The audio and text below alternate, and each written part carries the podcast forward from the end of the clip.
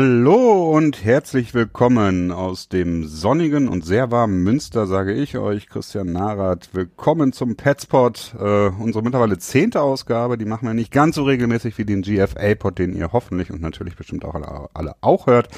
Aber herzlich willkommen und äh, ja, es ist wunderbar. Das Training Camp hat angefangen. Das heißt, es sind nur noch sechs Wochen, bis die neue Saison losgeht und äh, die Patriots hoffentlich wieder in altbekannter Dominanz die NFL ja, beherrschen werden. Und damit sage ich Hallo an meinen Co-Host. Hi Felix. Hallo, ich freue mich endlich wieder Petspot. Ich bin äh, richtig, äh, richtig motiviert heute, muss ich sagen. Das hat man ah, ja auch nicht immer, gut. aber ich habe mich richtig gefreut heute, endlich wieder den Petspot aufnehmen zu können mit dir. Ja, es ist irgendwie, es macht schon sehr viel Spaß, ne? Es ist äh, irgendwie ein bisschen anders, also, ne, ein bisschen anders, vielleicht auch sogar deutlich anders als den GFA-Pod zu machen. Es ist ein bisschen, ein bisschen freier, würde ich sagen. Also so, das ist so das eine dabei und das andere ist natürlich, dass die Patriots auch das Team sind, über das wir zum einen äh, am meisten wissen und zum anderen auch ja das meiste Herzblut auch drin steckt. Ne? Ja, auf jeden Fall. Und da äh, Credit an dich. Ich meine, das war deine Idee, den Pipespot äh, zu starten. Stimmt, ich war ja damals noch so ein bisschen, ah, sollen wir wirklich noch einen zweiten und irgendwie, hm, ja, aber die Idee war sehr gut. Ähm, perfekt. Ja, die Ursprungsidee war ja die, man kann nichts verlieren. Äh, wir bereiten uns eigentlich gar nicht, einfach gar nicht drauf vor und quatschen drauf los. Und ja gut, das hat sich dann jetzt mittlerweile doch ein bisschen geändert, dass wir uns doch schon auch ein bisschen darauf vorbereiten. Aber es ist äh, ja, also es ist halt in keinster Art und Weise Arbeit. Äh, ich meine, beim GFL-Pod würde ich das auch nicht unbedingt als Arbeit betrachten. So, das ist dann doch noch so eine etwas äh, andere Sache so. Aber äh, ja, also insgesamt, äh, naja, es ist halt was ganz anderes. Vielleicht kann man es auch einfach nicht vergleichen.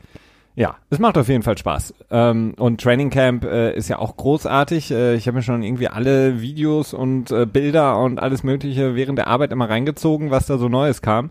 Weil das einfach so ähm, schön ist, einfach wieder diese, ja, die sind zwar jetzt nicht so aussagekräftig, aber einfach die Bilder zu sehen, irgendwie Brady wirft einen Ball, Gronk fängt ihn, auch wenn es alles nur Training Camp erster Tag ist, aber es ist einfach schon wieder so ein, so ein Feeling einfach, als wäre es, mm. äh, als mhm. wären wir schon in der Saison drin. Ja, das stimmt auf jeden Fall. Und ich glaube, die Patriots haben dieses Jahr sogar, ich weiß nicht, ob es das erste Mal war, aber auch ziemlich viel live bei YouTube gestreamt. Irgendwie zumindest einen großen Teil des Trainings. Ich glaube, irgendwie 45 Minuten vom Anfang oder so. Äh, ich gucke mir das tatsächlich nicht so häufig an, weil, ja, ich weiß nicht. Also für mich ist das nicht so was, so, so Bilder vom Training Camp und so, das interessiert mich immer weniger. Ich bin dann immer eher so der Typ, der dann so die aufgearbeiteten Informationen quasi äh, sich zusammensucht und nicht ähm, tja, das Live-Ding, weil ich mir dann immer so denke, ja gut, okay, hm, mache ich zwar auch, aber nicht so viel, weil so viel kann man dann, finde ich, auch nicht immer daraus lesen, wenn man nicht vor Ort ist. Das stimmt, das stimmt. Fängt ja schon damit an, dass die ganzen Rookies immer noch mit den Nummern zwischen 50 und 60 gelistet sind und dementsprechend es durchaus schwierig ist, äh, überhaupt jemand zu erkennen. Ne? Ich glaube, Calvin Neuer hat Nummer, Nummer äh, 53 und welcher Rookie? Ähm, das müsste dann ähm, ähm, Sonny ähm, Michel hat die 51, ähm, ne? Genau, und dann kommt, ähm, das ist, glaube ich, in, nach Draft Order ist das, ist das ge, äh, geregelt, ne? Wer war denn? Ach ja, ist auch egal. Win. Wie Isaiah? gesagt, das ist halt. Hm? Isaiah Win. Ähm, ja, der war Nummer 50 dann. Dann müsste ja. Duke Dawson 52 gewesen sein. Wer kam dann nach? War das dann Linebacker, der einer der beiden, ne? Ja, Sam bla bla bla. Ja, ja. Genau, ja. komme gerade nicht auf den Namen. Ja. Naja, aber okay. wie gesagt, ihr, ihr, seht, es ist nicht so einfach, vor allen Dingen, wenn man das Ganze äh, nicht vor Ort betrachtet. Da muss man sich einfach seine Patriots Beat Reporter suchen, dem man am meisten vertraut. Äh, da haben wir auch interessanterweise unterschiedliche. Ne? Also ich bin da zum einen mal Mike Reese relativ äh, vertrauensselig, aber dem kann man glaube ich auch relativ blind vertrauen. Der ist äh, ziemlich ja. professionell. Und äh, die Leute von der Patriots.com-Seite sind dann so die Leute, denen ich dann ganz gerne vertraue. Ich weiß nur, dass ich um äh, Ben Wolin immer einen Bogen mache. Der ist äh, äh, hat nicht umsonst den Ruf, dass er der, der Trolling Wolin ist, ne? Also ja. Da, äh, ich, das ist so. Ich, ich mag ganz gerne eigentlich die, die Leute auch vom, vom Globe, Boston Globe. Ähm, ich, generell finde ich ja, die stimmt. eigentlich auch immer ganz cool, weil sie halt jetzt nicht auch Patriots-Angestellte sind. Ne? Also mhm. Ähm, klar, die, die sind auch kritisch, die von dem Pat selber, aber manchmal hat man schon den Eindruck, dass so ein außenstehender Journalist, auch wenn seine Hauptaufgabe irgendwie ist, über die Patriots, die Celtics und die Red Sox und Bruins manchmal zu schreiben, aber man hat das Gefühl, dass sie ein bisschen mehr Distanz auch haben zum Ganzen und von daher macht das schon für mich immer Sinn. Es hat alles Vor- und Nachteile, da hast du ja. recht. Also ähm, der Nachteil ist meines Erachtens so ein bisschen der, dass die äh, natürlich so ein bisschen mehr genötigt sind, so äh, ja schlagkräftige Headlines zu formulieren und Kontroversen vielleicht äh, zu erarbeiten, die vielleicht nicht da sind, um halt äh, mehr Klicks zu generieren, beziehungsweise mehr äh, Zeitungen zu verkaufen oder wie auch immer. Das ist dann der Vorteil, den natürlich dann die Angestellten von den Patriots.com von der Craft Media Group äh, nicht haben, weil die halt nur neutral übers Team berichten, mehr oder weniger. Ne? Aber ja, so hat alles seine Vor- und Nachteile. Ja. Okay, Felix, ja, ähm, wir wollten uns so, so ein bisschen mit den Pressekonferenzen auseinandersetzen. Ja. Ähm, ich habe da auch äh, mir die ganzen Transcripts durchgelesen und sogar auch angeschaut, wobei das nur nebenbei. Ähm, bottom line kann man sagen, äh, wir haben eine Antwort auf die Frage nach äh, Malcolm Butler und dem Super Bowl Benching bekommen, ne? Ja, findest du? ja, es ist eine Antwort, ne? Es ist eine Antwort, ja. Also es ist die klassische Bill Belichick-Antwort die wir ähm, erwartet haben. Jetzt nicht zu viel vorwegnehmen, wir wollen es auch einspielen. Ja, okay, dann, äh, dann lass uns erstmal reinhören und dann sprechen wir danach drüber. Wie wäre das? Okay, machen wir Okay, so. hier der Soundbite Bill Belichick, erste Pressekonferenz, unter anderem, nee, äh, nicht unter anderem, sondern befragt von Shaughnessy vom Boston Globe, den ich unter anderem gerade äh, mitgedacht hatte so bei meinem Favoriten. That's right. And um, I wouldn't be doing my job if I didn't ask about last year. Yeah, and last year's last year. I'm not focused on last year. Yeah. What about the fact that everywhere we go, folks want to ask about Malcolm Butler? I mean, sports coaches, players, university. You're a sports fan. Yeah, we've is talked about that. That's multiple months ago. Is there going to be any more explanation about why he didn't play? Focused on training camp. Would you do it any differently? Training camp?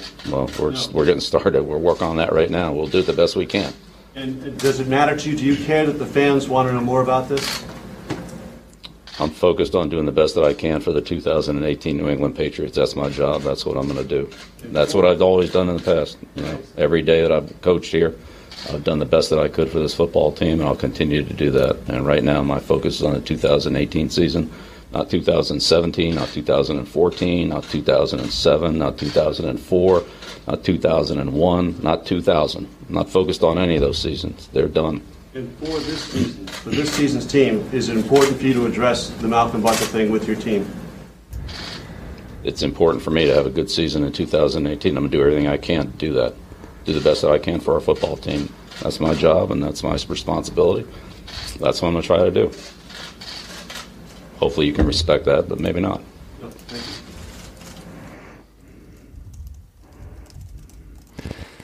Ja. ja.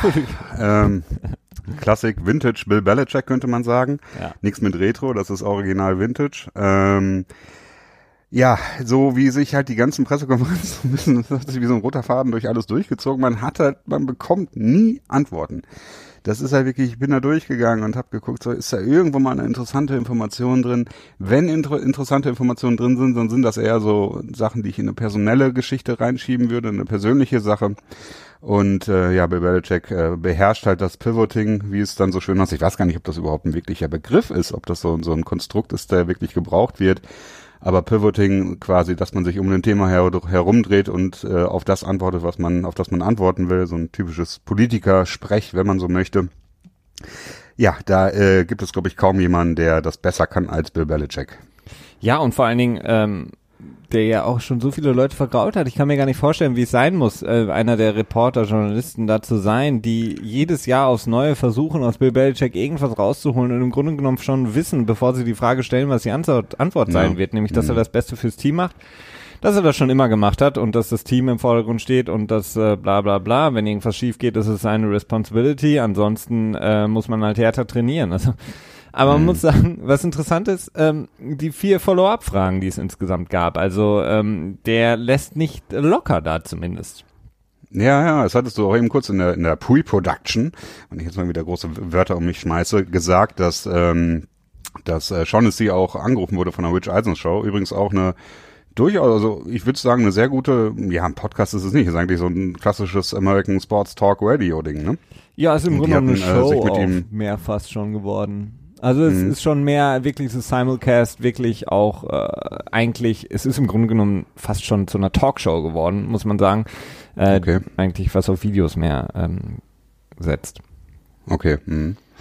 Ja, erzähl mal, was, was, äh, was ging Ja, da? er wurde natürlich direkt angerufen, ähm, weil das ist natürlich, äh, diese Pressekonferenzen von Bill Belichick werden natürlich gerade auch da bei Rich Eisen sehr häufig sehr ähm, ausführlich diskutiert, sehr ausführlich besprochen, aufgrund von vielen äh, Gründen, die ich jetzt gar nicht näher erläutern, erläutern möchte. Auf jeden Fall wo, haben sie ihn angerufen, haben ihn erreicht und ähm, haben ihm natürlich erstmal äh, gefragt, wie es dazu kam. Er meinte, dass das eben diese Malcolm Butler Story einfach die Story ist, mit der er sich halt einfach als Journalist seit dem Super Bowl rumschlagen muss. Und jeder, der ihn trifft, jeder, der ihn mal selber in, äh, äh, interviewt, sagt, okay, kannst du nicht mal was sagen zu Butler? Was ist deine Meinung dazu? Und er meinte halt, das ist einfach mhm. sein hat ihn umgetrieben und er musste das jetzt einfach zum Start der neuen Saison fragen und hat sich dann selber auch sehr gut vorbereitet, wie er sagte. Also er hat ja, das habt ihr gerade gehört, den ersten Satz ja auch schon oder die erste Follow-up-Frage dann auch mit begonnen mit ähm, ich würde meinen Job nicht machen, I wouldn't be doing my job. Also das Mantra von Belichick, Bel Belichick mhm. aufgegriffen,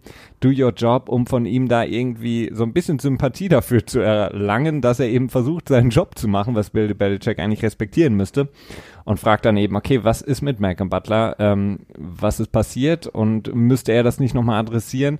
Und lässt er nicht locker und gibt eine Frage nach der anderen ab. Aber selber auch in dem Interview später sagte er dann, ähm, dass er natürlich schon wusste, ähm, äh, dass von Bill Belichick da jetzt nichts kommen würde. Ja, das, das ist auch, ich glaube, man kann da, also ich glaube, dass, dass Bill Belichicks ähm, Media Relation Philosophy mehr oder weniger ganz simpel ist. Ähm, nur das preisgeben, was ich preisgeben muss und was keinem anderen hilft. Das ist, glaube ich, das, sind, das ist Bottom Line. Denn das sind die Sachen, wenn er mehr preisgeben würde, würde er natürlich seinem Team schaden. Ganz einfach.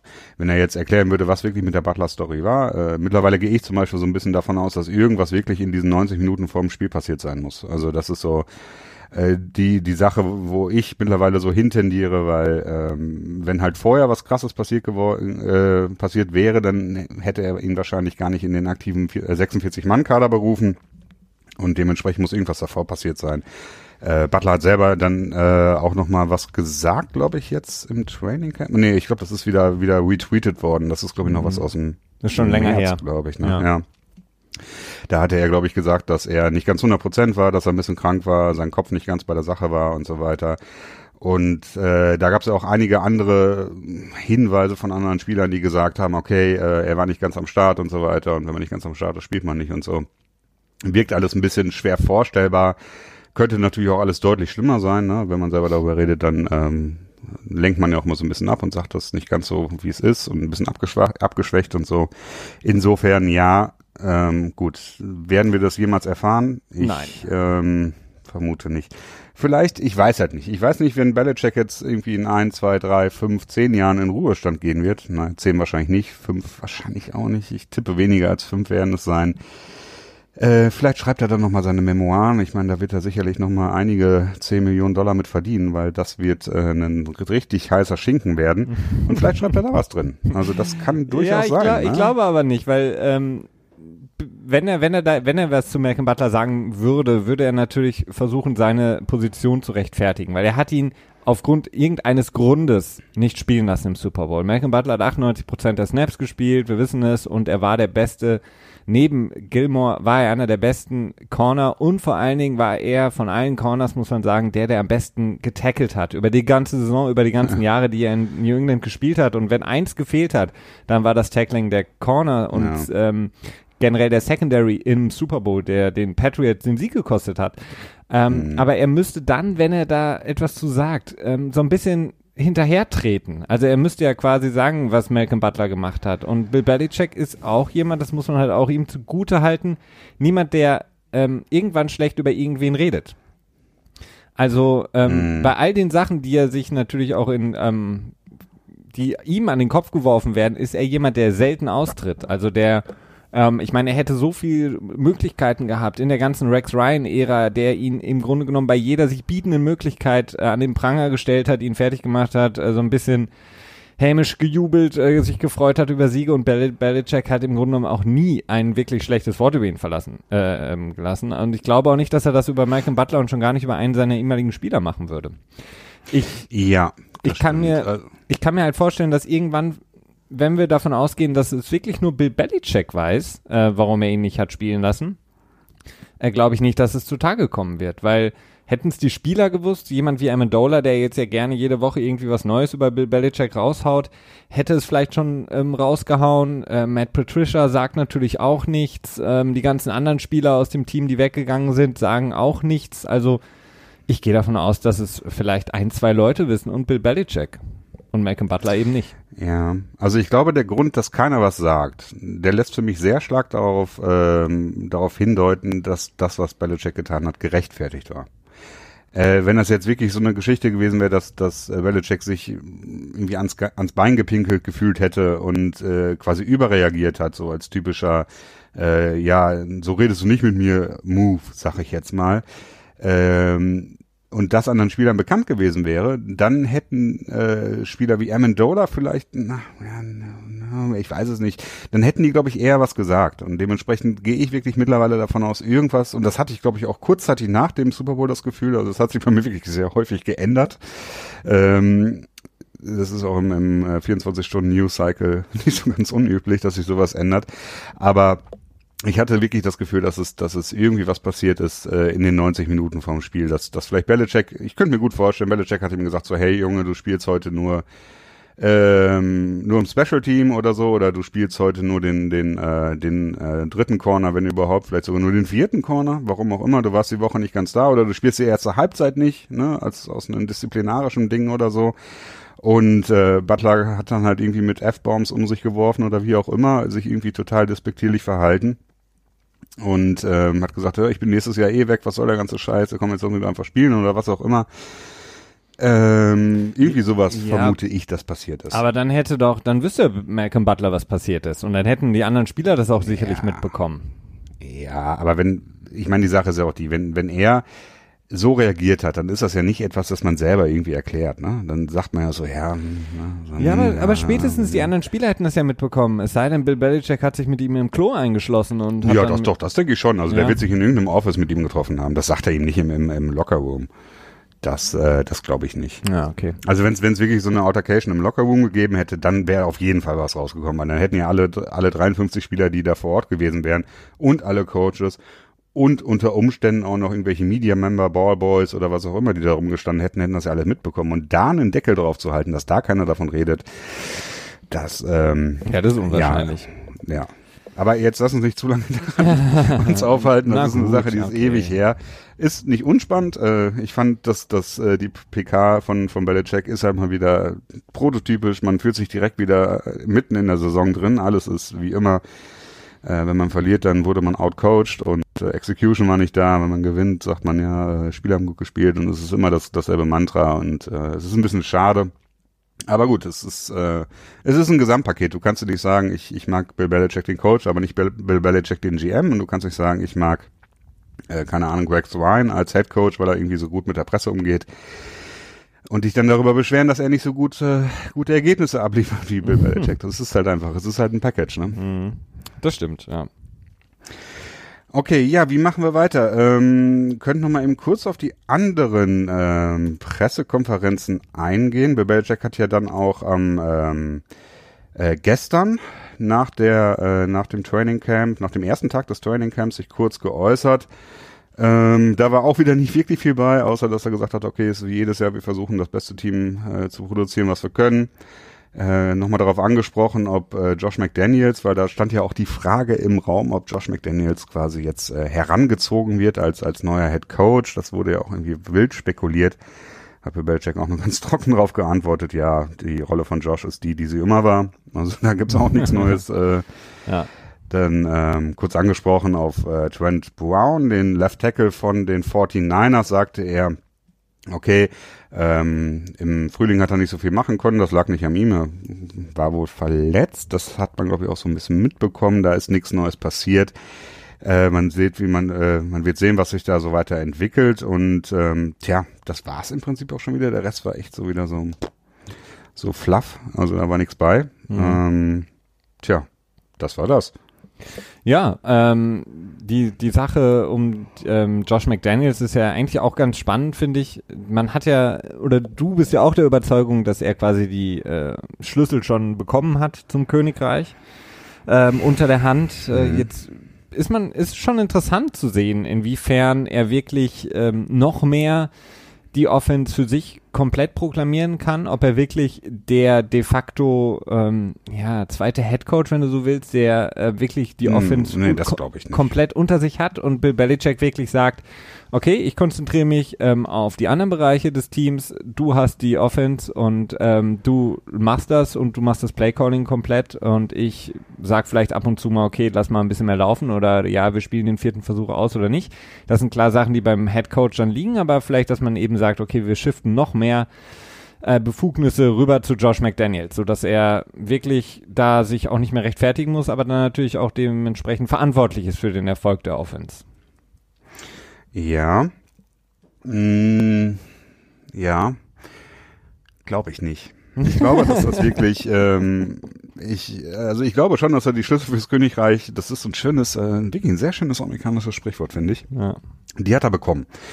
Da gehe ich, glaube ich, schon so ein bisschen von aus. Äh, es gibt einfach zu viele Dinge, die dafür sprechen. Also gute Head Coaches findet man sowieso nicht gut, nicht, nicht einfach in der NFL.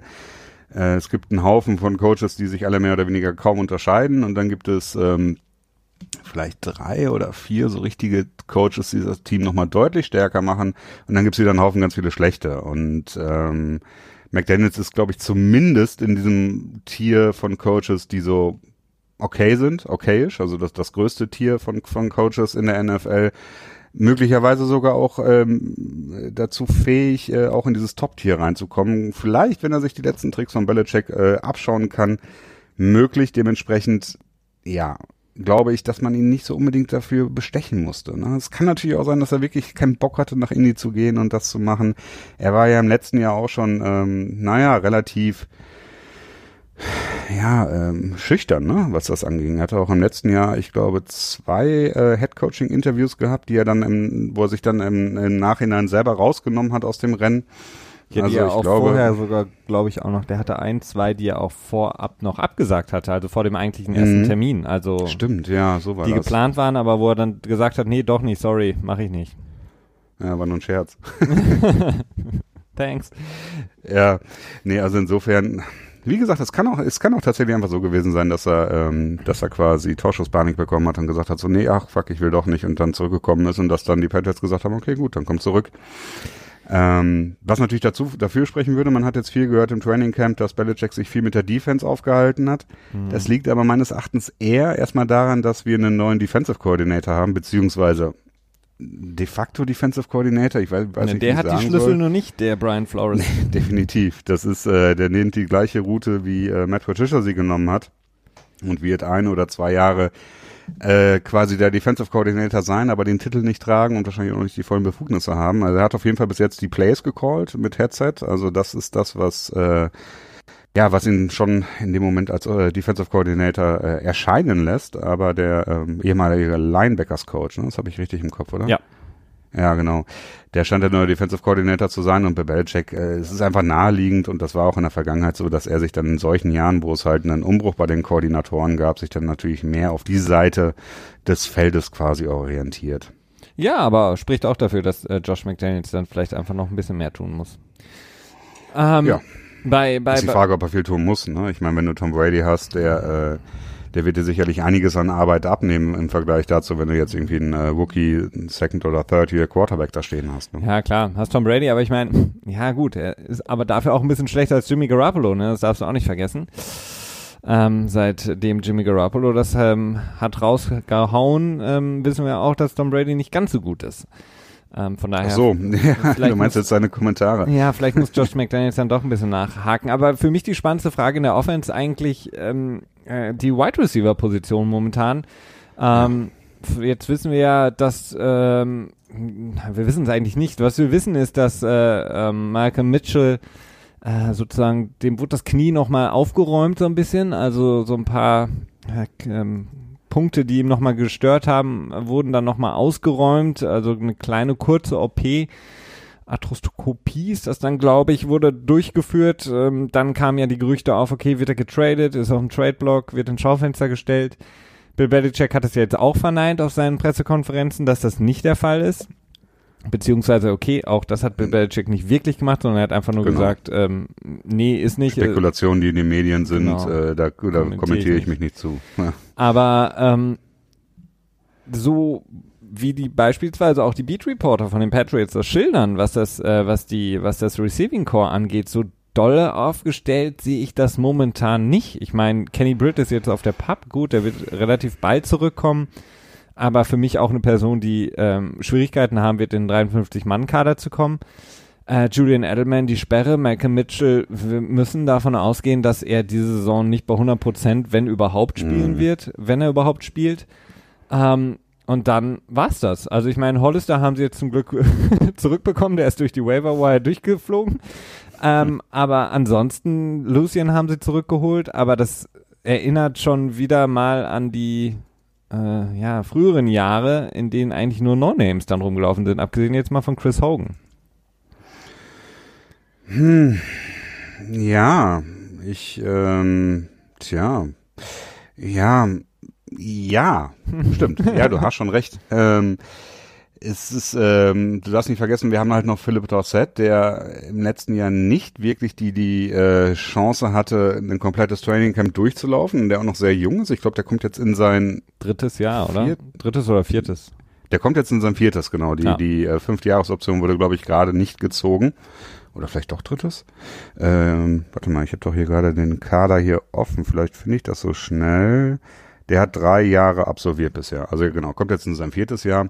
Ja. Da ist durchaus noch einiges an Potenzial vorhanden. Klar. Wie gesagt, das ist immer die Sache. Potenzial ist da, was am Ende daraus wird. Ne? Und wenn man ganz viel Potenzial hat, dann kann man am Ende super gut sein oder auch super schlecht. Ne? Ich, ich glaube auch, Philipp Dossett ist ein äh, sehr, sehr guter Wide Receiver. Der hat nicht umsonst auch den, äh, die, in der ersten Runde ist er gezogen worden. Das, das hat jetzt auch schon einen Hintergrund und ich glaube, er kann schon eine, eine Rolle von Brandon Cooks einnehmen ähm, wenn auch nicht äquivalent, aber er kann mit Sicherheit da das, das Feld so ein bisschen auseinanderziehen oder für mhm. diese Deep Crossing Routes, äh, die sie mit Cooks auch gerne gespielt haben, mit unter anderem ja auch gern sehr, sehr erfolgreich gegen die Texans, gegen die es im ersten Spiel geht. Ähm, Sag doch jetzt an der Stelle mal eben kurz, was eine Deep Crossing Route ist. Da können wir so, so ein bisschen unseren Bildungsauftrag ein bisschen nachgucken. Ja, wir haben keinen Bildungsauftrag. es sei denn, ich bekomme demnächst von allen, die zuhören, GEZ-Gebühren. Dann äh, habe ich offiziell einen Bildungs... Nee, nee, komm. Davon wollen wir uns ganz weit weg machen. Hinter müssen wir dann noch irgendwelche, obwohl es gab irgendwie ein neues Urteil zum, zum Mediennutzungsgedöns und Twitch und das kann man wahrscheinlich auch für Podcast anwenden, aber mhm. äh, nicht, dass wir da noch irgendwie äh, dann auch noch ähm, eine Sendelizenz oder so irgendwann beantragen müssen.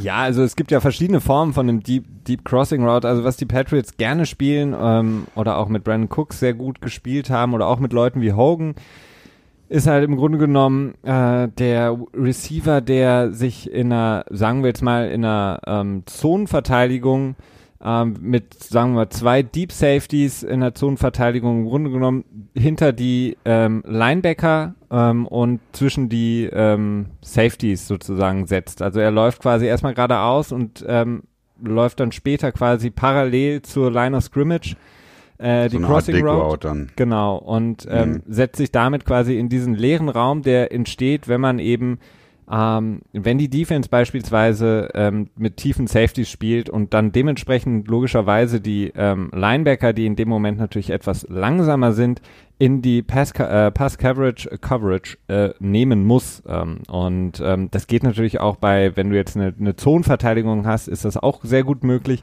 weil du dann einfach quasi die mit der Geschwindigkeit des Wide Receivers einfach die nicht vorhandene oder nicht so vorhandene Geschwindigkeit der ähm, Linebacker so ein bisschen ähm, überrumpelst oder übertriffst und dann eben quasi in diesen leeren Raum zwischen Safety und Linebacker eben reinläufst äh, mit Full Speed und dann eben da, wenn du da den Ball dann bekommst, ist es natürlich auch, wir haben es gesehen, ich glaube, da hat auch Cooks diesen Touchdown gegen die Texans letztes Jahr gefangen, mhm. genau mit so einer Route.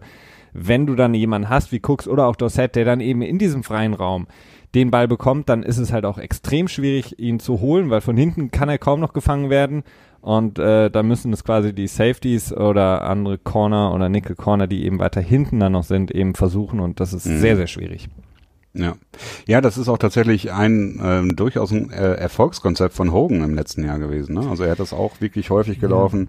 Und ähm, das war natürlich der Vorteil, dass man Burden Cooks hatte, der mit seiner Geschwindigkeit halt eben auch dafür gesorgt hat, dass man halt diese tiefen Safeties in der Verteidigung der Gegner gesehen hat, weil sie einfach der Geschwindigkeit ähm, tja, Respekt gezollt haben und sich darauf eingestellt haben. Ne? Ja, klar. Also Hogan ist ja jetzt nicht unbedingt der allerschnellste Receiver, das muss man einfach so sagen, aber eben mhm. in diesen Situationen natürlich gut. Also klar, mit auf der Seite mit Dorset kann eben Dorset das Feld in die Länge ziehen und Hogan eben quasi dann in diesen leeren Raum hüpfen der immer da ist, ähm, es sei denn, die spielen jetzt wirklich ganz, ganz hart Man-to-Man, ähm, dann ist es ein bisschen schwieriger, aber sobald, und die Texans spielen ja auch zum Beispiel gerne Zone, dann ist das sehr, sehr gut möglich.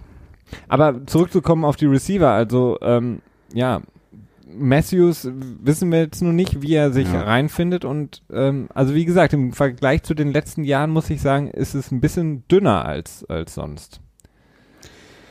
Mm, nee, im Vergleich zum letzten Jahr, im Vergleich zu vor zwei Jahren würde ich sagen, es ist ähm, relativ gleich geblieben, oder? Ja, okay, vielleicht also, ist es jetzt auch meine, äh, meine Erinnerung, die mich so ein bisschen trügt. Ähm, das letzte ich mein, Jahr. Was hatte man für gute Wide Receiver gehabt? Du hattest, äh, was hattest du 2014 gehabt? Da hattest du äh, Brandon LaFell, das war so, würde ich ähnlich wie Hogan sehen, sag ich mal. Vielleicht ein bisschen besser, aber nicht viel besser. Mhm. Dann in 2016 hattest du Edelman gehabt natürlich und oh Gott, wer war Hogan, klar, Hogan. und Amendola. Ja gut, mhm. Amendola, der fehlt jetzt halt. Äh, 2011, 12, 13, ja, du hattest Kendall Malcolm, Tompkins gehabt, du hattest Mitchell, äh, Aaron ja, Dobson. Das, also, das waren Tompkins und Aaron Dobson, die, die Ära vergesse ich auch gerne, das äh, keine Frage. Aber da war Wide Receiver, also das war einfach eine absolute Ausnahme mit mit mit äh, mit Cookie. Also das war ja, das vielleicht ist, bin ich auch so ein bisschen geschädigt vom letzten Jahr einfach, ja, weil ich das ja. halt, äh, klar, also wenn ich da jetzt noch ach, Edelman reingeschmissen hätte, das wäre halt bombastisch gewesen. Jetzt hat man eben Amendola nicht, ähm, der halt einfach eine gewisse Erfahrung mitbringt und man hat mhm. Edelman zumindest für ähm, die ersten vier Spiele nicht. Das sind halt Sachen, die so ein bisschen äh, mehr Angst machen, weil ich halt äh, neben Hogan einfach keinen sehe, der der dann quasi bei äh, drei und fünf äh, im vierten ja. Viertel, wenn die Patriots die Punkte brauchen, da ist. Und das ist so ein bisschen das, wo ich so ein bisschen Angst habe. Ja, nicht zu Unrecht. Das, das will ich dir auch gar nicht absprechen. Mhm. Die Sache ist die, die ersten vier Spiele, die werden, könnten tatsächlich darunter leiden, dass Edelman halt eben fehlt. Ne? Ich meine, wir haben in, in der ersten Woche haben wir die Houston Texans, könnte mir kaum einen besseren Zeitpunkt vorstellen, sie zu bekommen, weil du dann mit Deshaun Watson ähm, in dem Moment einen Spieler hast, der im letzten Jahr rausgeflogen ist in seinem, in seinem Rookie-Jahr mit einem ACL war das, ne? Mhm. Dementsprechend äh, möglicherweise noch nicht wieder so ganz im, im Rhythmus drin ist, sowieso noch ein junger Spieler ist. Also ich habe den lieber in Woche eins als in Woche zehn. Äh, das ist, glaube ich, da haben die Patriots nochmal Glück gehabt, glaube ich. Mhm. Ähm, Ähnlich mit JJ Watt, der ja auch äh, nach seiner Verletzung zurückkehrt, zwar super gut aussieht im Moment, also sowohl was seine Muskeln angeht, als auch äh, seine Bereitschaft äh, oder seine Bereitheit. Ja gut, das, das tut er ja immer. Ja, ähm, das stimmt auch wieder, ja. Da wäre es eigentlich, hast du, im, im, ja? im Fall von JJ Watt wäre es eigentlich gut, wenn du die in Woche 10 spielst, weil er ist dann mit Sicherheit mit Verletzung schon wieder raus. Und der wäre Clowny vielleicht auch noch mit dabei, ne? Ja. Ähm, ja, das ist so die Sache. Klar, Woche 1, wie gesagt, könnte ich mir kaum einen besseren Zeitpunkt dafür vorstellen. Ja, ja, doch, würde ich schon fast sagen, ja, doch. Ähm, dann hast du Jacksonville. Ja. Ähm, tja, das ist, ähm, ja, ich weiß nicht, ich habe halt einen krassen Disrespect für Jacksonville. Also super starke Defense, will ich gar nichts gegen sagen. Laufspiel mit Leonard Fournette ist auch okay, ist. Äh, du weißt ja, was ich vom Laufspiel halte, deswegen sage ich okay ish. und äh, du hast aber halt Blake Bortles, ne? Und das ist so die Sache. Ich, ich ähm, habe echt massiv Disrespekt für den über. Der muss mich halt echt. Also ich bin, lass mich gerne von einem, von, von was anderem überzeugen und ich mache dann auch den Kniefall am Ende. Ab Woche drei. Ja, möglicherweise, äh, möglicherweise. Aber Jacksonville kann ich so lange nicht ernst nehmen. Ne? Ich meine, mit wie vielen Punkten haben die? Haben die nicht sogar mit 14 Punkten gegenüber den Patriots geführt zur äh, zum Beginn der zweiten Halbzeit mhm. oder mit zehn Punkten zumindest. Mhm. Und äh, Gronk war draußen, ne? Boah, das musst du dir mal vorstellen. Und dann gewinnen die Pets noch, nur mit, mit Cookie und ach ja, also wie gesagt, das. Mit äh, Amendola und Brady, ne? Also. Ja. Also dieser Na, eine 3 und 17 auf, äh, auf Amendola, wenn sie den nicht haben, wird's ganz, ganz eng. Mhm. Klar, auf jeden Fall, da hast du recht. Aber jetzt hast du Edelman da, ne? Also, ach nee, hast du ja nicht. ich wollte gerade sagen, das ist ja das. Moment, That's Moment. What I'm talking ja, about. Ja, das, äh, darüber reden wir ja gerade, ne? Shit. Ja, dann hast du die Detroit Lions. Ja, gut, das ist halt so ein Spiel, klar, solltest du gewinnen und Miami solltest du auch gewinnen und wirst du auch gewinnen. Ja. Ähm, dementsprechend selbst, okay, selbst wenn man da jetzt aus dem Spiel mit 2 zu 2 rausgeht, was nicht unrealistisch ist, ähm, ist man halt immer noch gut gestaltet, weil der, der Schedule der Patriots ist jetzt nicht so schwer. Ne? Ich meine, du hast den großen Vorteil, du spielst Green Bay zu Hause, eben mhm. nicht in Green Bay. Das ist ein, wirklich ein großer Vorteil. Ähm, gut, du spielst noch bei den Titans, ja, klar. Dann hast du die Vikings noch, äh, aber auch wiederum zu Hause. Pittsburgh, nun ja, Pittsburgh hat sich äh, historisch betrachtet nicht so als, als Riesenproblem für die Patriots bis jetzt immer herauskristallisieren können. Und ja, das war's dann auch schon. Also der Schedule der Patriots ist nicht der schwerste, dementsprechend, ja, klar. Aber wenn man mit 2 zu 2 startet, hm. Aber jetzt frage ich dich mal, was hältst du für wahrscheinlicher, dass die Patriots mit 3 zu 1 starten oder mit 1 zu 3? Ähm, ich würde sagen mit 3 zu 1. Also ich sehe momentan das ein, die einzige Niederlage in den ersten vier Spielen sehe ich gegen die Houston Texans. Ich ähm,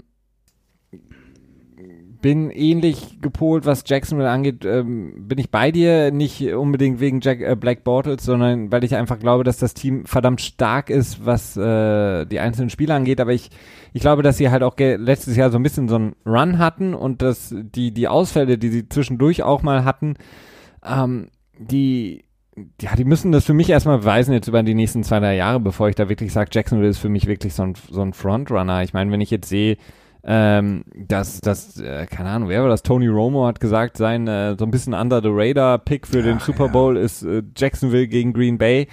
Ja. Äh, absolut nicht. Also Jacksonville ist für mich ähm, ein Team, das gut ist, das jung ist, das viele Potenzial, viel Potenzial hat, aber das war's. Und ähm, man muss halt auch sagen, der, der Faktor, der den Jacksonville einfach nicht mitbringt, ist ähm, die Erfahrung und vor allen Dingen das Coaching, und das hat man im AFC ja. äh, Championship Game gesehen, äh, das waren halt einfach auch krasse Fehler, ja, ähm, die dazu definitiv. geführt haben, weil schon spielerisch hätten sie das Ding gewinnen können. Ja? Also das waren halt einfach äh, klassische auch Coaching-Fehler, die man immer wieder mhm. gegen die Patriots auch sieht.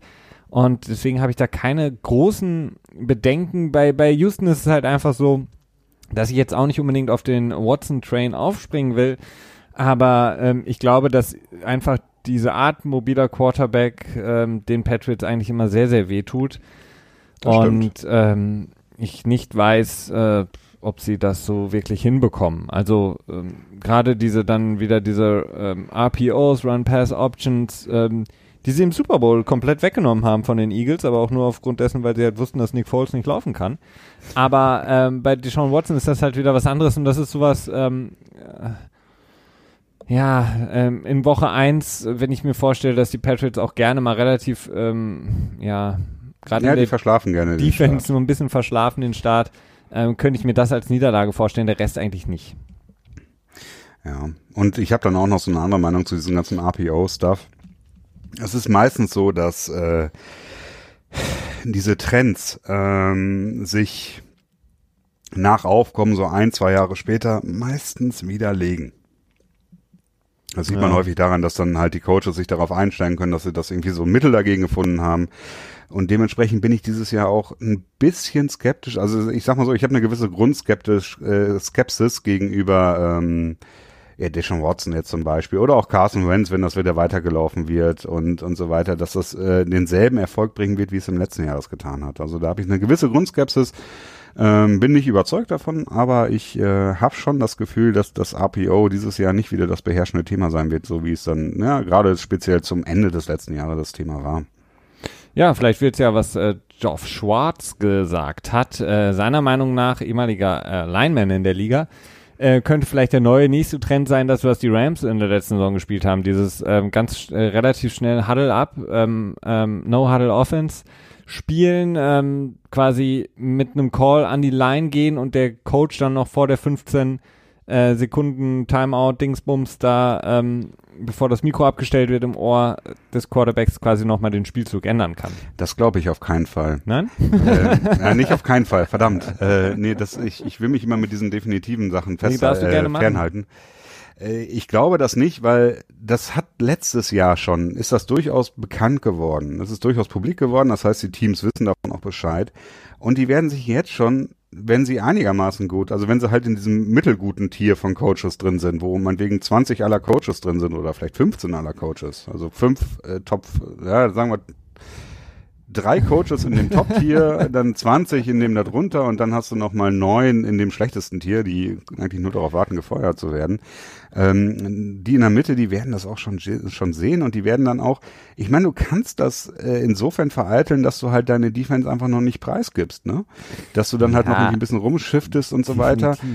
Und, und, du musst ja auch sagen, das funktioniert halt auch nur bei Quarterbacks, die offensichtlich nur nicht sicher genug sind, die Defense zu lesen, genau. wie äh, Ka ähm, nee, jetzt hätte ich fast Carson Wentz gesagt, aber ähm, äh, Jared Goff. Ähm, Goff, genau. Mhm. Äh, also Brady, ähm, Rogers, äh, Roethlisberger, selbst ein Flecko musst du das nicht mehr sagen, die wissen das und die können es selber changen, aber offensichtlich ähm, bei Ja, ich glaube, da gibt es schon unterschiedliche Qualitäten des Erkennens der Defense. Also ja, ich glaube, das auf jeden Fall dass da gerade, das ist da, das ist der Punkt, wo Brady sein sein äh, sein MVP Butterbrot äh, sich schmiert. Ne? Also das ist wirklich der Punkt, weil er da glaube ich wirklich wie einen Coach die Defense sieht und ähm, einen Aaron Rodgers, äh, Roethlisberger und auch einen Flecko in dem Moment äh, die werden das halt auch sehr gut können, aber nicht so gut wie Brady, ne? weil der auch, da hatten wir auch so ein schönes, ähm, Gott, wir palavern hier echt viel um heißen Brei heute, ne? aber es ist, glaube ich, auch ganz interessant. Äh, es gab so einen schönen Soundbite von ähm, Martellus Bennett, der davon erzählt hat, mhm. wie, äh, wie wie ähm, klein diese Handzeichen sind, die Tom Brady macht. Ne? Der einfach nur einmal kurz mit der Hand über den Helm wischt oder so und das soll dann irgendjemand schon irgendwie was bedeuten. Und diese Absprache ist bei den Patriots halt einfach so stark und das ist, glaube ich, wirklich ein absolutes Alleinstellungsmerkmal von Tom Brady, dass er halt wirklich diese Adjustments in der Defense, dass er dadurch halt einfach so unheimlich viel macht. Also es ist offensichtlich, dass Tom Brady seinen MVP-Status nicht über sein Laufspiel generiert. Ähm, seine Passgenauigkeit ist jetzt nicht die beste.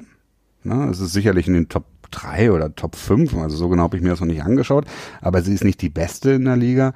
Und ähm, vieles von, von Tom Bradys Elite-Status kommt meines Erachtens daher, dass er halt einfach dieses dieses Lesen der Defense und, und die Vorbereitung vor allen Dingen auch mit den Wide Receivers und den Titans und den äh, und Blitz lesen und was auch immer, dass er das einfach am besten kann. Und ich glaube, darauf basiert irgendwie 40 Prozent seines MVP-Tums. Ja, definitiv. Und natürlich auch, das muss man auch dazu sagen, dass er einfach am längsten in der Liga ist, ähm, im Grunde genommen schon alles gesehen hat ähm, und vor allen Dingen auch in einem System spielt, was sich seitdem nicht verändert hat. Also das, das, ähm, das System, was sie in der Offense spielen, ähm, umgeben von den Coaches, mit denen er zusammenarbeiten kann, hat sich einfach für Tom Brady nie verändert, so wirklich. Also ob das jetzt äh, äh, Bill O'Brien war oder dann Josh McDaniels und dann wieder Josh McDaniels. Mhm. Ähm, das, das hat sich nicht verändert, ähm, beziehungsweise man läuft halt das Gleiche und das, das tut ihm halt auch genau. gut. Ähm, man, bei den anderen Quarterbacks, die wir gerade angesprochen haben, hast du halt immer wieder einen neuen Offensive Coordinator, der natürlich ja. dann auch reinkommt und sagt so, hey, ich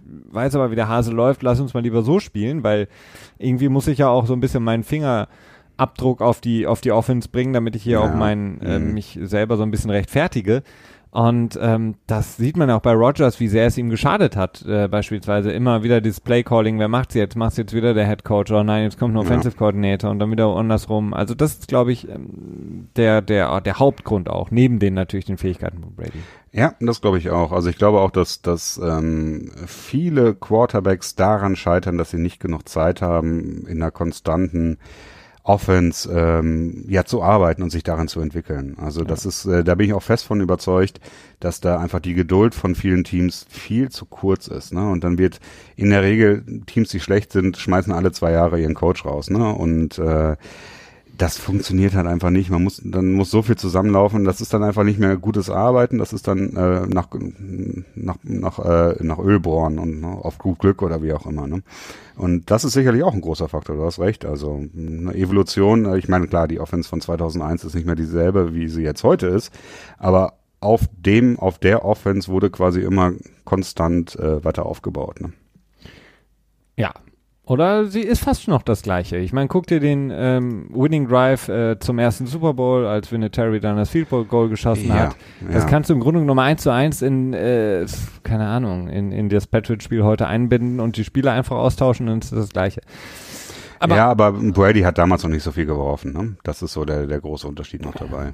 Ja, das. Und das Laufspiel war stärker und die Defense. Also es unterscheidet sich schon noch, aber ich würde es halt als, als eine Evolutionsstufe bezeichnen. Ne? Nicht als komplett neue Offense und auch nicht als komplett gleich. Ich würde es halt einfach als äh, Patriots Offense 4.0 oder 5.0 oder wie auch immer. Oder vielleicht meinetwegen auch 17.0, keine Ahnung, je nachdem. Was haben wir sonst noch so vom Training Camp? Ähm, ja, vom Training Camp erstmal ganz wichtig. Ähm, ich bin ein bisschen traurig, dass ich irgendwie heute oder morgen nicht da bin, denn Taylor Swift tritt dort auf. Achso, ich dachte schon, du fährst, achso, okay, du bist nicht da in Foxborough. Genau, genau. Wo, was, Nein, wo, wo ähm, tritt sie da auf? Was macht sie da? Im Stadion, ein Konzert. Ach so, okay. Ja, ja, aber ganz ehrlich, ich hätte auch keinen Bock auf ein Konzert von Taylor Swift zu gehen, weil das ist mir, glaube ich, einfach, da sind mir die Leute zu nervig. Ähm, aber ich mag Tay gerne. Weißt, weißt du gar nicht, wie die Leute sind, warst du noch nie da? Ja gut, ich vermute mal, dass sie hauptsächlich irgendwie um die 20 Jahre alt sind und kreischen. Und äh, ah, okay. das ist sowas, dass äh, ich mit meinen äh, High-Pitch-Tone empfindlichen Ohren nicht so, so, ne, das ist nicht, nicht mein liebster äh, Aufenthaltsort. Aber okay. das ist nur so äh, nebenbei. Jetzt habe ich mich als Taylor Swift-Fan hier so, äh, Fan zu viel. Ich höre ganz gerne mal Taylor Swift zwischendurch. Äh, nein, was ist noch passiert? Ähm, ja, vielleicht kann ich mal eine Frage einwerfen an dich. So, ja. so ein kleines, äh, kleines Spielchen. Hm. Und zwar erstmal die Frage, wenn du zwei Sachen gerne, zwei Fragezeichen geklärt haben willst im, im Training Camp jetzt, welche würdest du ge geklärt sehen wollen? Jetzt, wie, wie meinst du das mit Fragezeichen geklärt sehen? Also Sachen, die mich umtreiben, die ich gerne, also so personalmäßig? Genau, also das kann, das kann offen sein. Das könnte jetzt zum Beispiel auch die Malcolm Butler-Frage so, sein. Das könnte okay. die Frage sein, ob, äh, ob der Rasen jetzt in diesem Jahr wieder funktioniert oder nicht, oder ob er wieder mitten in der Saison ausgetauscht werden muss. Könnte aber auch die Frage sein, wer spielt Left Tackle? Also das kannst du frei ah, wählen. Okay, okay. Ähm, ja, also meine erste Frage, die mich eigentlich umtreibt, seitdem ich von dem Mann gelesen habe, ist, äh, was macht Ernie Adams und äh, oh. wem äh, reportet er? Also wem untersteht Ernie Adams, der im Grunde genommen für alle, die es nur nicht wissen, der aussieht, als hätte man ihn irgendwie 1985 eingefroren und gestern wieder aufgetaut, ist derjenige, der quasi das Malcolm Butler Interception im Super Bowl Play vorprognostiziert hat und ähm, quasi an die Coaches weitergegeben hat, derjenige, der sich ja, jedes Jahr jeden, ach, jeden Gegner genau anguckt, analysiert und so weiter und so fort. Aber das alles hinter verschlossenen Türen in einer kleinen Kammer. Selbst die Spieler wissen nicht, was er tut, wer er ist und welchen, was auch überhaupt. Ähm, er wirkt so ein bisschen wie so ein, so ein irgendwie so ein CIA-Agent manchmal. Ähm, das ist so die, die erste oder eine meiner spannendsten Fragen eigentlich. Und äh, das Zweite, was ich gern geklärt haben würde, ist, ob ähm, die Patriots es schaffen, äh, Gronkowski nochmal längerfristig zu binden oder ob sie jetzt ähm, so ein, ja, jedes Jahr so im Grunde genommen den, den, ja, den Bonus, den er erst dann ein paar Jahre später hätte bekommen sollen, nochmal nach vorne schieben, ihm das ein bisschen versüßen, das äh, Gehalt der jetzigen Saison. Oder ob man bei den Patriots wirklich davon ausgeht oder Bill Belichick ähm, davon ausgeht, dass sie Gronk noch für, sagen wir mal, zwei, drei Jahre halten können. Oder ob sie sagen, okay, wir müssen jetzt Jahr zu Jahr gehen und es kann halt sein, dass er nächstes Jahr sagt, ciao, oder es geht, er geht übernächstes Jahr, aber die Frage ist, kann man ihn nochmal langfristig binden? Hm, hm.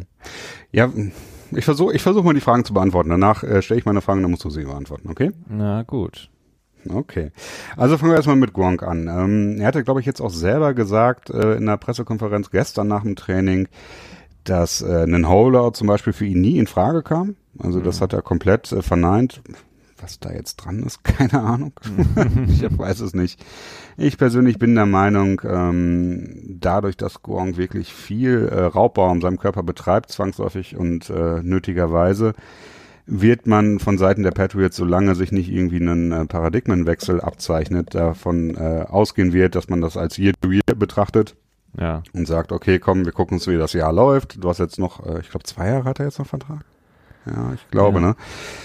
Äh, und dann vielleicht im nächsten Jahr eine Vertragsverlängerung macht. Ähm, vielleicht ist sogar in diesem Jahr schon eine passiert, das wissen wir nicht. Da warten wir noch immer die ganze Zeit drauf.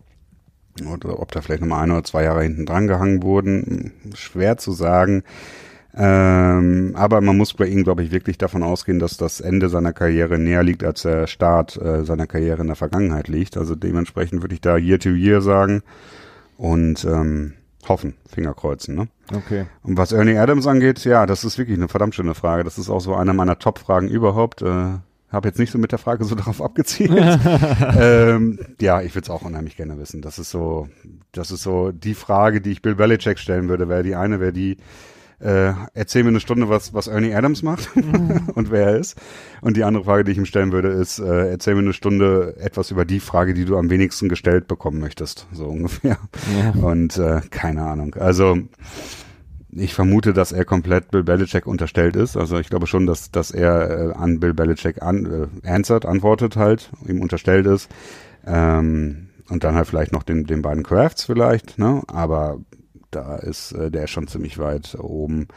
Ist halt die Frage, wie viel Einfluss er nimmt, ne? Ob er halt wirklich nur Tendencies, die ganzen Data-Geschichten ausarbeitet, äh, Statistiken liest oder so, oder ob auch noch ähm, noch weitergehende Sachen macht in der eigenen äh, Evaluierung und äh, das ist halt echt spannend. Ne? Er sitzt ja auch in der in der Box oben, was äh, mhm. dann die Challenges angeht, unterstützt er auch Belichick. Äh, das hört man immer wieder bei den Soundbites, auch wenn äh, Bill Belichick dann sowas sagt wie Ernie, Ernie, äh, was soll ich machen, solche Challenges oder nicht? Ja. Mhm. Mhm. Aber alles andere wirkt so mysteriös und ähm, naja, genau. Ja. Was sind deine Fragen? Ja. Meine Fragen. Ähm, die erste Frage mhm. wäre, vielleicht auch so ein bisschen nicht ganz darauf zugemünzt, aber ist das Team dieses Jahr besser als das Team letztes Jahr? Mhm. Und die zweite Frage ist, meinst du, dass äh, tatsächlich Tom Brady irgendwie was an seiner Chemie zwischen seinen Wide Receivers verloren hat, dafür, dass er nun ja äh, bis jetzt so minimale Präsenz äh, in offiziellen Teamaktivitäten gezeigt hat?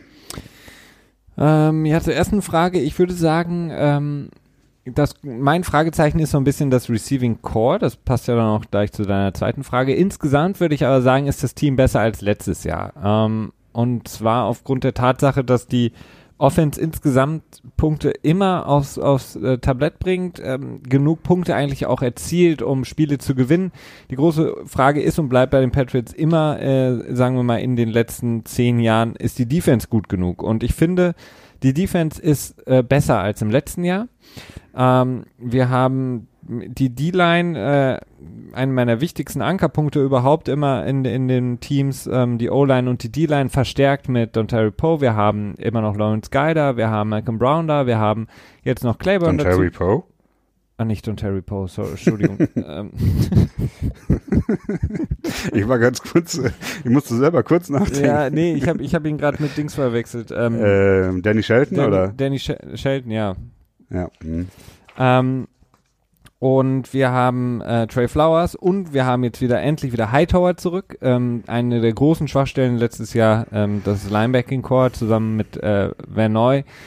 Ähm, und äh, Gilmore, von dem ich ja sehr, sehr viel halte, der in der letzten Hälfte der letzten Saison erst wirklich äh, richtig zum Zuge kam und ich glaube, McCordy kann den, das gut auffangen. Der Rookie äh, Dawson kann auch gut in der ähm, Slot spielen mhm. und äh, die äh, Safeties sind sowieso das Prunkstück so ein bisschen der Defense in der O-Line auch, finde ich, substanziell besser geworden durch den ähm, äh, Win-Draft äh, und natürlich auch Brown, den man geholt hat. Also sehe ich das Team insgesamt äh, stärker aufgestellt als in der letzten Saison. Wie gesagt, das einzige Manko ist für mich halt einfach vor allen Dingen in den ersten vier Spielen das Receiving Core. Aber wenn sie das auffangen können, ist das Team auf jeden Fall stärker als letztes Jahr.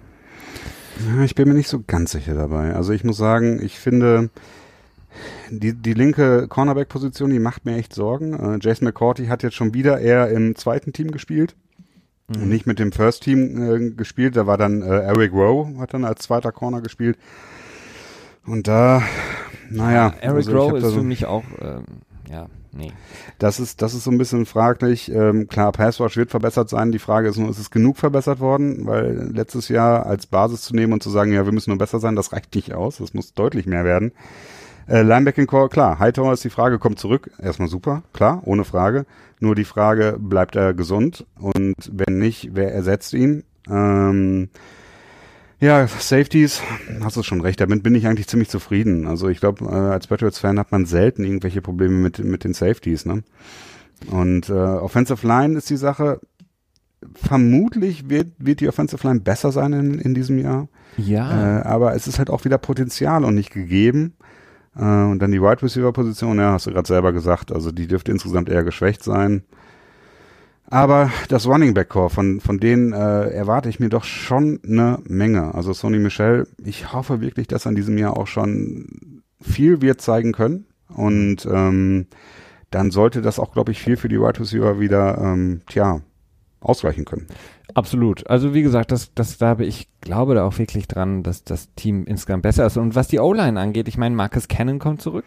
Ein sehr, sehr mhm. guter Right Tackle. Und wir haben jetzt wirklich, ähm, abgesehen davon, dass wir natürlich Nate Solder verloren haben, aber zwei sehr, sehr gute Spieler offensichtlich, die ihn vielleicht ersetzen können. Und ähm, wie gesagt, Wayne Allen, ein, ein, ein wirklich under the radar Lieblingsspieler von mir, ein, weil der hat gestern sechs Pässe gefangen von Tom Ja, aber er ist halt einfach so wichtig, was das Blocken angeht. Und äh, ja, der stabilisiert recht, ja. die Line mhm. so sehr. Und ähm, im Gegensatz zur Defensive Line kannst du in der O-Line sehr, sehr viel shiften und sehr, sehr viel mhm. Hilfe ähm, an die O-Line selber dranpacken mit einem guten Tight wie zum Beispiel ähm, Dwayne Allen. Ja, wenn du, wenn die D-Line, wenn deine Spieler da nicht so stark sind und an der O-Line nicht vorbeikommen, dann kannst du nicht viel machen. Dann kannst du mal irgendwie einen Corner, einen Safety äh, in, in Blitz schicken, aber ähm, du kannst nicht so viel machen, wie wenn du an der O-Line so ein paar äh, Baustellen hast. Ja, Von daher bin ich da schon, äh, sehe ich da sehr positiv dem entgegen. Ja, und vor allen Dingen Blitz bei Belichick ja auch nicht, ne? Der wascht ja im Prinzip eigentlich nur, ja, doch, nur drei John, Spieler. Ab und zu mal Jonathan Bademosi ganz, ganz unauffällig aufs Spielfeld bringen, weiß keiner, was passiert. Oh, Jonathan war der Moses vom Feld. Okay, Blitz. Das, das, der Inbegriff der Belichick Defense. So, ja, komm, wir schicken drei Leute vor, einmal in 100 Snaps, kommen die zum Quarterback. Alle anderen versuchen nur den Pass abzuhalten, ja. aber in erster Linie auch nicht überhaupt jeden Pass abzuhalten, sondern nur den tiefen Pass abzuhalten. Ne? Ja. Das ist so die typische, klassische Belichick Prevent Defense, ähm, die sehr frustrierend ist. Das stimmt. Ja, äh, das ist die eine Frage. Die andere Frage, ja, Tom Brady mit den Receivern, ja gut, das ist auch, das hast du eigentlich auch schon. Ja, also ich glaube, da, da ändert sich nicht großartig was, ne? Also ähm, ich glaube, die, die Chemie ist immer da. Ich glaube auch nicht, dass es jetzt sich verändert hat, dadurch, dass Brady so ein paar Mal nicht da war, wenn sie irgendwie sich zusammengefunden haben. Angeblich gab es ja auch noch mal ein Brady Camp. Äh, also das, das Gute ist halt, dass die Spieler, die, die am wichtigsten sind, äh, mit denen hat er eine Chemie. Ähm, das heißt, der, der, die Star Receiver sind jetzt nicht diese Saison erst gekommen, sondern wenn Edelman zurückkommt, ähm, Hogan hat er jetzt schon das dritte Jahr zusammen mit ihm, auch Set kommt ins zweite Jahr, was du gerade eben ja auch meintest, hilft auf jeden Fall. Äh, dann seine Running Backs, mit denen spielt er lang genug zusammen. Also, mhm da glaube ich, wird nicht allzu viel passieren und Gronk müssen wir ja im Grunde genommen auch immer noch ins Receiving Core mit halb reinrechnen. Ähm, mhm. Also die, die Chemie ist, glaube ich, da. Ja, da stellen sich nur noch zwei Fragen für mich. Ähm, zum einen noch eben kurz auf Sony Michelle eingehen. Ich habe halt echt so ein bisschen Sorgen, wie gut ist er als Passblocker? Mhm. Das ist ja auch eine durchaus wichtige Funktion, die ein Running Back, ähm, gerade ein Pass Receiver Running Back in der New England Offense äh, erfüllen muss. Und das andere, man hört halt immer wieder viel, dass er Probleme im College hatte mit, ähm, mit Ball Security, dass er viel gefummelt hat. Mhm. Und das ist eine Sache, bei der ich weiß, dass die Patriots da extrem viel Wert drauf legen. Das ist offensichtlich. Das äh, wisst ihr wahrscheinlich selber auch alle. Und das andere ist, ähm, es gab einige Running Backs, denen das abtrainiert werden konnte, denen wirklich beigebracht werden konnte, den Ball sicherer zu haben, ne? die es wirklich äh, geschafft haben, aus dem College mit diesem Problem rauskamen und dem wurde das dann irgendwie abtrainiert. Gab aber auch welche, die das nicht geschafft haben. Ne? Letztes Beispiel wäre dann, glaube ich, Stefan Ridley gewesen. Ne? Der Steven so in diese Kategorie. Steven, Stefan. Ich, hieß er nicht Stefan? Nee, Steven Ridley. Nee, stimmt, Steven Ridley, hast recht. Ja, der war so das letzte Beispiel, der dann auch wirklich nicht wirklich äh, erfolgreich war bei den Patriots und nach seiner, ja, nach seinen vier Jahren Rookie-Deal ist er dann weggegangen, ne? Ja. Das glaube ich, der ist jetzt wieder in der Liga. Hat er nicht irgendwo bei den Colts unterschrieben?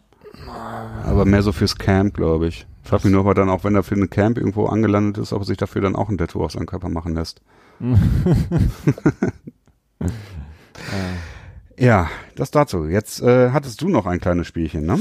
Ach ja, genau. Ich hatte auch noch ein kleines Spielchen und zwar als großer Tour de France-Fan ähm, habe ich mir überlegt, machen wir ein kleines Spielchen und das Spielchen heißt Patriots Hall of Famer oder aktueller Tour de France Teilnehmer, Christian. Ich gebe dir ähm, mhm. jeweils den, einen Nachnamen und du sagst mir, ob das ähm, ein Tour de France Fahrer ist oder ein äh, Patriots Hall of Famer. Ich werde die Namen so versuchen, so englisch wie nur möglich auszusprechen, um dir da gar nicht zu viel zu helfen.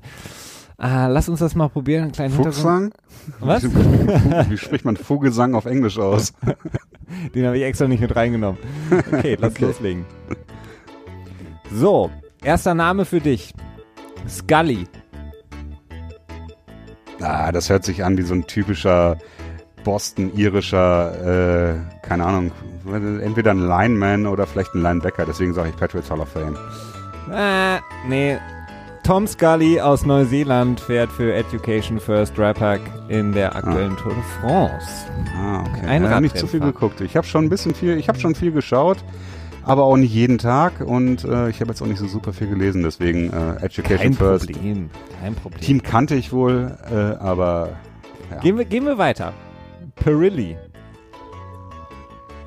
das ist schon wieder so ein, so ein italienischer Boston-Name. ja, Patriots Hall of Fame. Richtig, Vito Perilli, Yay. Quarterback von 1961 bis 1967. Oh Gott, oh Gott. Okay, okay machen wir noch zwei. Okay. Ähm, wen nehmen wir denn? Capelletti. Ich glaube, den habe ich schon mal gehört, den Namen. Und das muss dann im, im, im, äh, im Patriots-Zusammenhang gewesen sein. Korrekt. Gino Capelletti, Wide Receiver von 1960 bis 1970, Patriots Hall of Fame. Dann haben wir noch einen letzten. Nehmen wir Finney. Finney. Ja, das. Das hört sich auch schon. Hm. Ja, die Musik passt gut. ähm, das hört sich jetzt auch schon wieder so nach Patriots Hall of Fame an, aber ich sage, das ist der vierte. Deswegen wirst du wahrscheinlich 2 zu 2 Ausgleich machen und deswegen sage ich, ist ein Tour de France-Fahrer. Ja, yeah, korrekt, Christian. Taylor Finney, Jetzt. großartiger Zeitfahrer, auch vom Team Education First Rapper. Sehr, okay. sehr gut. Da läuft die Musik auch ab. Da Säuft. läuft die Musik ab.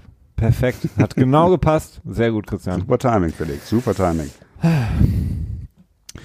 Gut, ähm, hast du noch etwas, das du gerne äh, kurz bequatschen möchtest? Äh, nee, eigentlich nicht.